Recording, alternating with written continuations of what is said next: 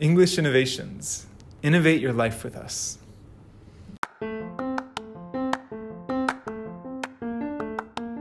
こんにちは。 English Innovations のジョーです。我々 English Innovations は、TOEIC、TOEFL、IELTS の対策専門塾です。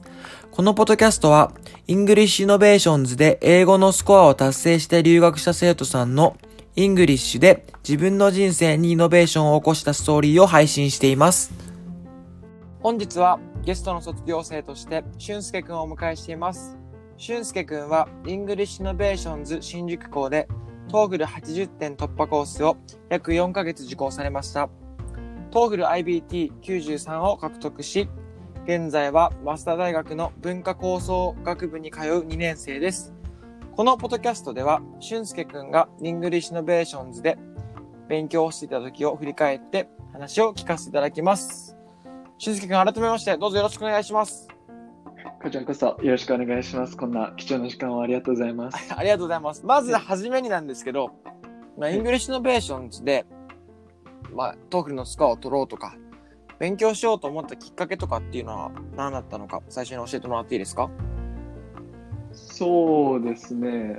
まあ、もともと自分、アメリカに小学校6年生から中学3年生ぐらいまで、あ、まあそうなんですね。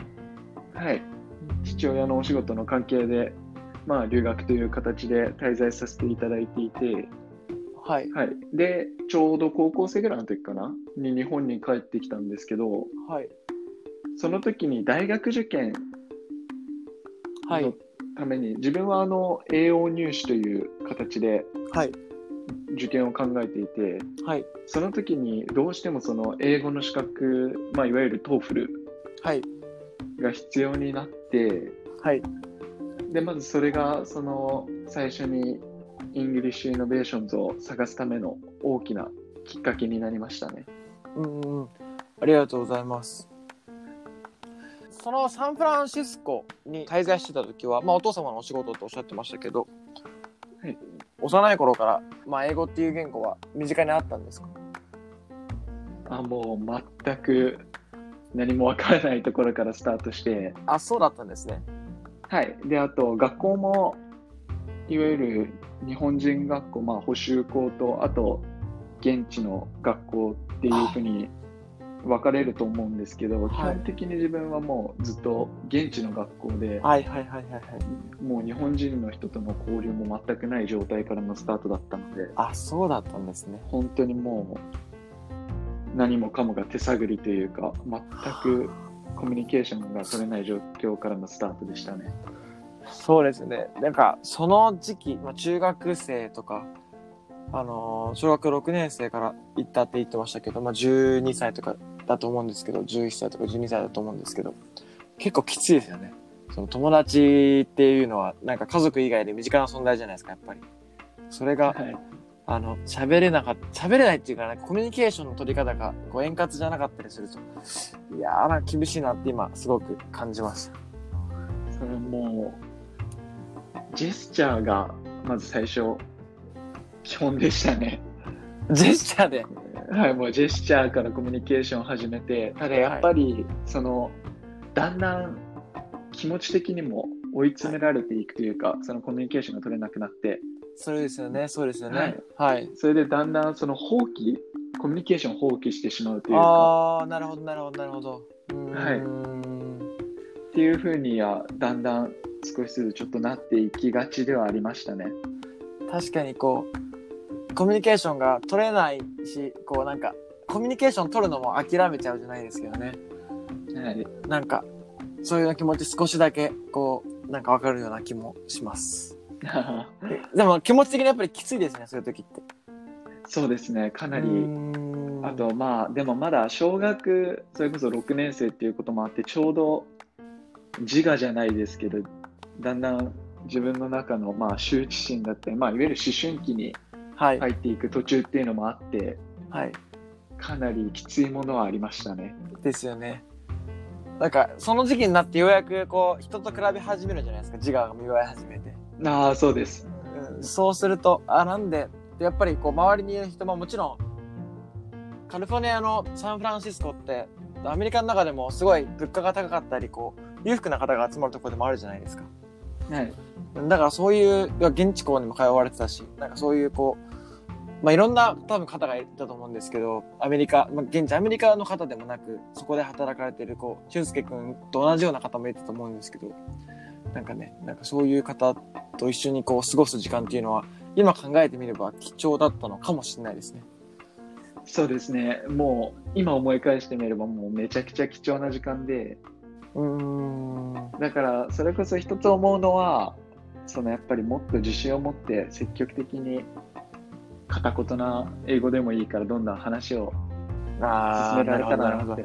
で、多分それがもっと自分の英語力にもつながったんじゃないかなとは今でも思いますね。うんうん。ありがとうございます。ちなみに、こう、現地のサンフランシスコの方に、こう、友達とかはいらっしゃるんですか？今でも仲がいい。もちろん今でもちゃんとコミュニケーション取ったりしてる友達はいて、あ、そうなんですね。はい、それこそ日にち決めて電話したりだとかああ、いいじゃないでっすか。ていうのは今でもありますね。うーん。あいいですね。時差が、そうですね、時差がめちゃくちゃでもああ、ただそれ確かでもに確かに。う、はい、でもそれでもちゃんと話す友人ができて、うんまあそれそれこそもう一番の、なんでしょうね、財産というか、いいところですよね。そうですよね。異国に友達がいて、それとやっぱ今のはこうコミュニケーション取れるっていうのはすごくいいですよね。はい、し刺激にもなりますしね。そうですね。うーん。ありがとうございます。えっと、まあ、高校受験の時に日本に帰ってきて、その時は大学は日本のしん大学の進学を考えてたんですか？そうです。日本の大学を考えていて、ただ、あの、今までの例えば、それこそ貴重な留学経験だったりで、はい。その培ってきた英語力を、はい。その、生かし続ける、その方向に進路を持っていきたくて、なるほど、なるほど。はい。で、その時に大学もの、まあ大学の中でも英語を積極的に使っていけるような学部だったり学科を結構積極的に探しましたね。うんうんうん。ありがとうございます。今、こう、学ばれているのは、まあ、早稲田大学の文化構想学部ってことですけど、その中でも日本の方があんまりいないような学部で学ばれてるんですよね。俊介君は。。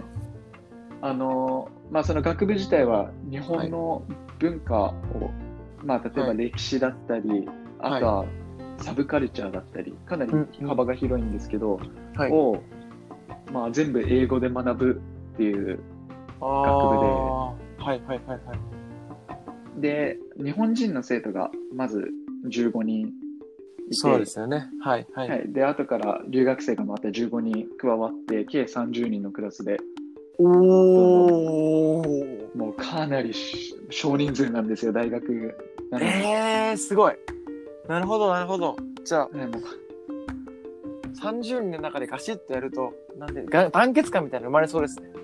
ああ、もう本当にそんな感じですね。あの、中学だったり高校のクラスうんうんうん、をイメージしていただくと多分わかりやすいんですけど、はい。あと、どうしてもその、輪が狭い分、まあ、あの、いい意味で、なんて言うんでしょうね。必ずコミュニケーションを取らないといけない状況にそうですね。クラスだったりも。そういうことか。はいはいはいはいはい。で、その時に英語がもう絶対必要で、はい。それこそ、あの、結構多分珍しいと思うんですよね。その、英語にここまで特化した。確かに確かに。そうですね。しかも、それを、あの、日本にいて日本の文化を学ぶっていうのは、すごく貴重な経験じゃないですか。よそうでく、すね。そう、このポッドキャストに出てる方も何人もやっぱ言うのが、まあ、そ日本の文化って知らなかったな、みたいなことをよく言うんですよね。あアメリまあ、留学とか、まあ、現地になんかされてから、やっぱ日本のことを知らなかったってことを言ってて。あ、あ、もうまさにその通りだと思います。それを日本で学べて、しかもそれをもう、あの、なんていうんですかね。違う言語で学ぶってことは、やっぱ日本の視点からではないわけじゃないですか。まず一つの視点としては。まあそういうのは全然違いますよね。なんか、今、の学部で学んでいてなんか気づいた点とかありますか？そうですね。ただ、その、今は特に記憶に残っている授業の一つとして、はい。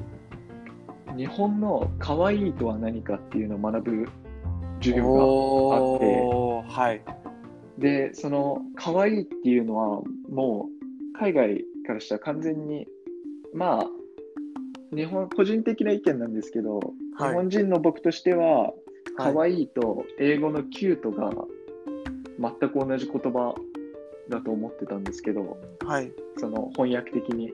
たはい。だ実際その授業ではもう完全に全く違うものとして分けていて、なるほど。それこそ日本のまあ独特なサブカルチャーというか、はいはいはいはい。で、その中で、例えばハローキティだったり、いろんなキャラクターとかマスコットとかを出して例にはい。学んでいくんですけど、はい。もう視点が何もかもが新しすぎて、なるほど、なるほど。はいそういうことか。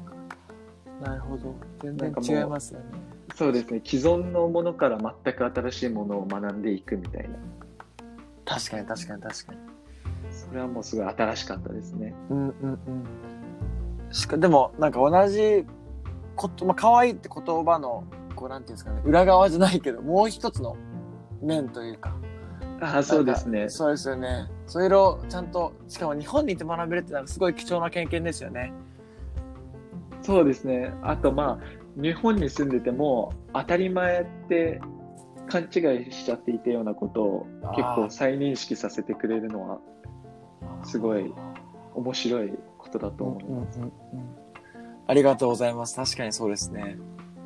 なんかすごい今聞いてて、自分も振り返ってみて、ああ、そうだな可愛いとキュートって、確かにこう、まあアニメとか、やっぱ映画とか、で映画とかアニアニメか。アニメはやっぱ日本のサブカルチャーとしてすごく人気というか、ああメジャーなものまがありますけど、なんかね、それを強調する言葉の一つだなというふうに今感じました。もうまさにその通りで、アニメだったり、その、まあ少しダークなニュアンスが含まれてるってよく言われていて、なるほどね。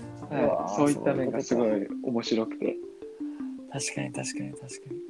確かにそれこそもう結構海外の独特な視点なのかなって最初は思い込んでたんですけど、う、はいた。だけど学んでいくうちに無意識にその日本人として可愛いっていう言葉にそういう自覚があるっていうのにだんだん気づかされるような授業で、おー。も うすごい確かに興そうですよね。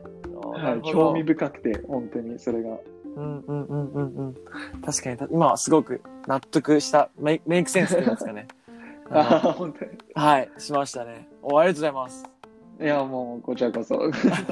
English Innovation の話にちょっと移していきたいなと思うんですけど、ああはいもちろんです。え英語の学校がたくさんあると思うんですけど、はい。まあ、英語の、まあ、 TOEFL を学ぶ学校だったり、まあ、その他の英語を学ぶ学校だったり、はいまあ、 English Innovations に決めた理由っていうのはあるんですか？ああまず一つ目がその、教員の方々はい。がもう、まあ個人的な意見なんですけど、他の、例えばそういう英語を学ぶ塾とかに比べてネイティブの先生がすごい充実してるなっていうのはまず最初に印象を受けて、なるほど。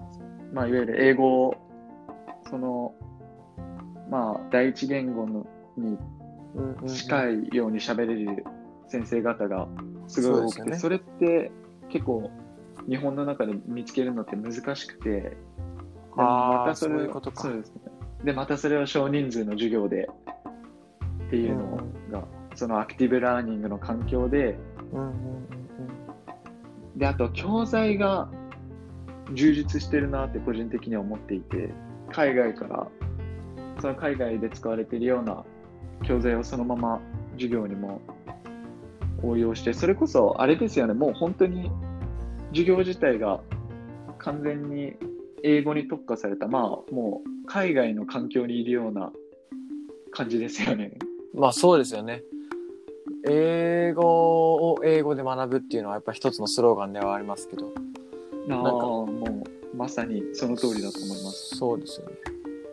で、に、実際、はい、それが、そういう、あの、 English Innovations にいると、ちょっと感覚が麻痺してくると思うんですけど、実際他の塾とかも行ってくると、やっぱり貴重で、それって。なるほど、なるほど。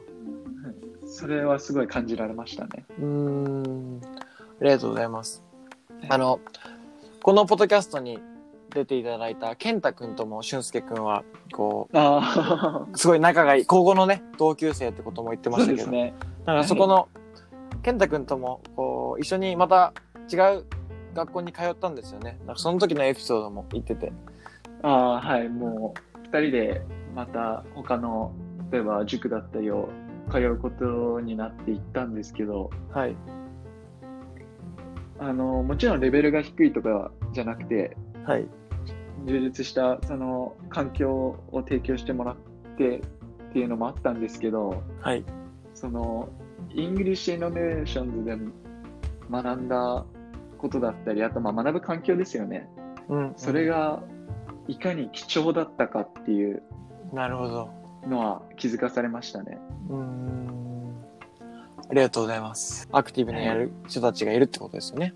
そうですね。あとまあ、教員が生徒と、それこそ1対1でちゃんと向き合ってくれるっていうのはかなりうんうん贅沢な話だと、本当にすごい思いました。受験前は特に。ああ、ありがとうございます。はい。 English Innovations で、まあ、あの、俊介君がこう勉強していた時をちょっと振り返っていただいて、はい俊介君が受講していたのは、 TOEFL 80点突破コースだと思うんですけど、はいまあ、その時にこう受講してみていかがでしたか？まあ、さっきのと話つながると思うんですけど、まあ、授業形式だったり、まあ、講師だったり、来ている生徒さんとかだったり。まあ一番、そうですね、記憶に残ってるのは、それこそさっき言ったように、そのネイティブの講師さんだったり、はいあ。と、周りの生徒たちですよね。なるほど、なるほど。もう、本当に一人一人が、あの、いい意味でキャラが濃いというか、確かにそうでしたよね。あとレベルも様々で、確かに確かに。まあ、普通の日本の高校生だったり、うんあとはまあ、大学生だったり、あと海外から日本に来ている方だったりも実はいたりして、実はいていたりしましたね。はい、なんか後から知って、はいはいはい。めちゃくちゃ日本語喋れるじゃんとか思いながら。で、本当にバックグラウンドが多種多様というか、はい。それこそ、まあ、他のクラスにもいろいろな方がいると思うんですけど、特に自分がいたクラスは、そういった面では面白いクラスだったなとは思いますね。うんうんうん。ありがとうございます。確かに。はい確かにそうですよね。俊介くんみたいな、やっぱり TOEFL 93とか4とかを獲得される方もいれば、なんか僕みたいに、なんていうんですかね、コミュニティカレッジ入るレベルぐらいの英語力の方も、人もいるし、そこがこう、やっぱ混ざり合うと、ね、なんか違うシナジーが生まれますよね。それこそ、本当に皆さんレベルが高くて、ああ、ままああそうかもしれないですね。はい、切磋琢磨じゃないですけど、うん本当に成長はかなり急スピードで、あとまあ、そのネイティブの環境って言ったと思うんですけど、やっぱ難易度は、やっぱりどうしても個人的には高くなると思っていて、はい。ただ、あの、そのペースを上げてくれるように補助してくれるのが、それこそ講師だけじゃなくて生徒だと思うので、うんうんうんうん。そういった面ではかなり、まあ、目に見える成長ができる場所だったのかなとは思います。ありがとうございます。まあ、あの、 TOEFL 93、94を獲得されている俊介くんですけど、なんか、まあ、 English Innovations で勉強していた時まあ、あの、のことを使っていたと思うんですけど、なんかその他にオリジナルの対策とかはあったんですか？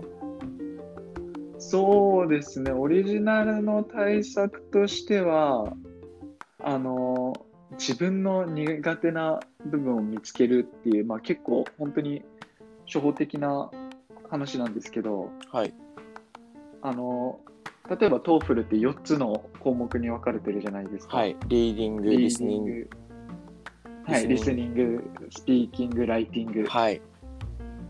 で、もう、リーディングが全くできなくて、おお全くできなかった。はい。本当にできなくて、その、それこそあの、リスニング、スピーキングだったりは、はい。あの、 English Innovations とかだったら、本当に一番成長が見られる項目だと思うんですよ。そのクラス内のコミュニティだったり。はい。ただ、そのリーディングがボキャブラリーの数だったり、内容をまず理解するっていうところが本当に個人的に苦手で、はいはいはいはいはい。教えてもらっている中でも、うん。ただその時にその講師さんが教えてくれた後自分で一番気にしようって思ったのがその問題文の問題文で使われているボキャブラリーはい。をまず一番最初に把握してそこから文章につなげるっていうはい。そのまあ結構初歩的ではあるんですけど、はいその逆算的な考え方を個人的にはあの塾の中でも外でもめちゃくちゃ意識して頑張るようにはしました。確かにそうですよね。何でもそうですよね。でもこう、リスニングとかでも、こう、問題文を見て、しっかり見ないと。最初やっぱ最初問題文ですよね。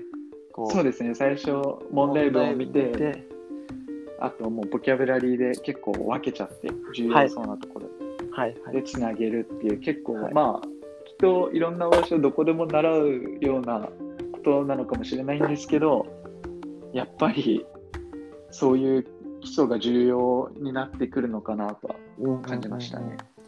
ありがとうございます。確かに、本当そうですよね。何でも基礎が大事ですけど、リリーディングは特に、特に大事ですよね、それがね。本当に特に、これはもう念を押して、うん。自分はすごい苦労したんで、やっぱスペシフィックな単語が出るじゃないですか。あの、はい、トピックも。バイオロジーだったり、いろんな、バイオロジーも出るし、アストロノミーも出るし。ああ、本当にそうですね。だから、ちゃんとそれをき肝に銘じておくと、ちゃんといいスコアがね、取れたりします。そうですね。普段知ってるわけのない言葉も、まあ出るって分かってたら、ある程度対策もできると思うので、うんうんうんありがとうございます。はい。えっと、こうこのポッドキャストを聞いてるリスナーさんの中には、英語の勉強を頑張っている方とか、まあ、もしくは、英語で何かを学ぼうと、海外で何かを学ぼうと考えている方などがいると思うんですけど、まあ、そんな方に、俊介くんから一言いただけますか？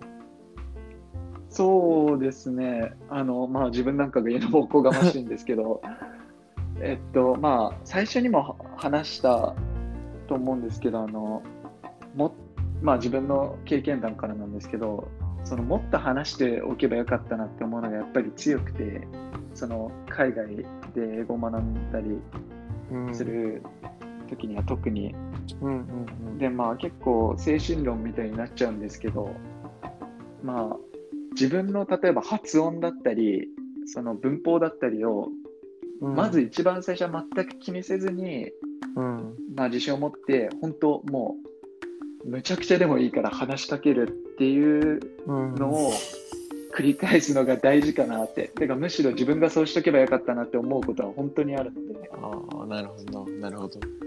もう本当最初はもう何でもいいんですようん。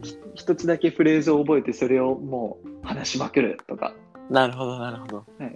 でその反応からまた新しいのを学ぶっていう方法だったりうんうんうん。まあまあつまり自信を持ってとにかく話しかけるっていうのは一番まあ個人的には重要視してもいいと思うことだと思いますありがとうございます。すごく地味に染みました。いやもう最初はやっぱりみんな分からなくて当然なので自分も含めてね。そうですよね。だからそうですね、いかにそこで自分みたいに すごい内気になってしまわないかっていう感じですかね。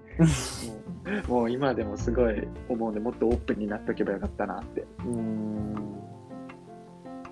ありがとうございま。そうですすね。はい。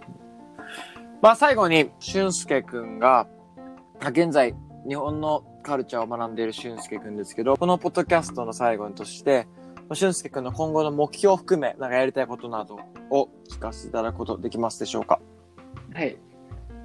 あの将来メディア系の仕事とかでお仕事をしたくて、例えばまあテレビ局だったり、はい。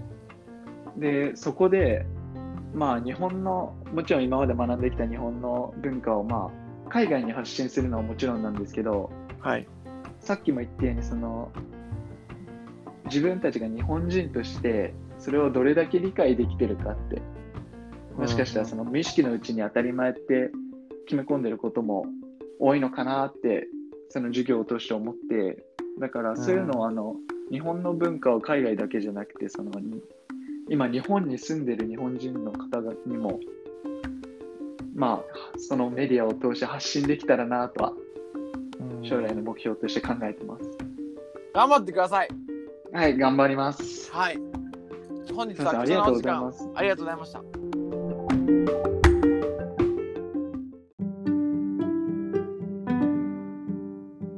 English Innovators は毎週月曜日、 English で自分の人生にイノベーションを起こした人のストーリーを配信しています。何かご質問、ご要望がある際は、ハッシュタグ EICAST、EICAST でインスタグラムに投稿していただければ答えていきますので、あげてみてください。ではまた。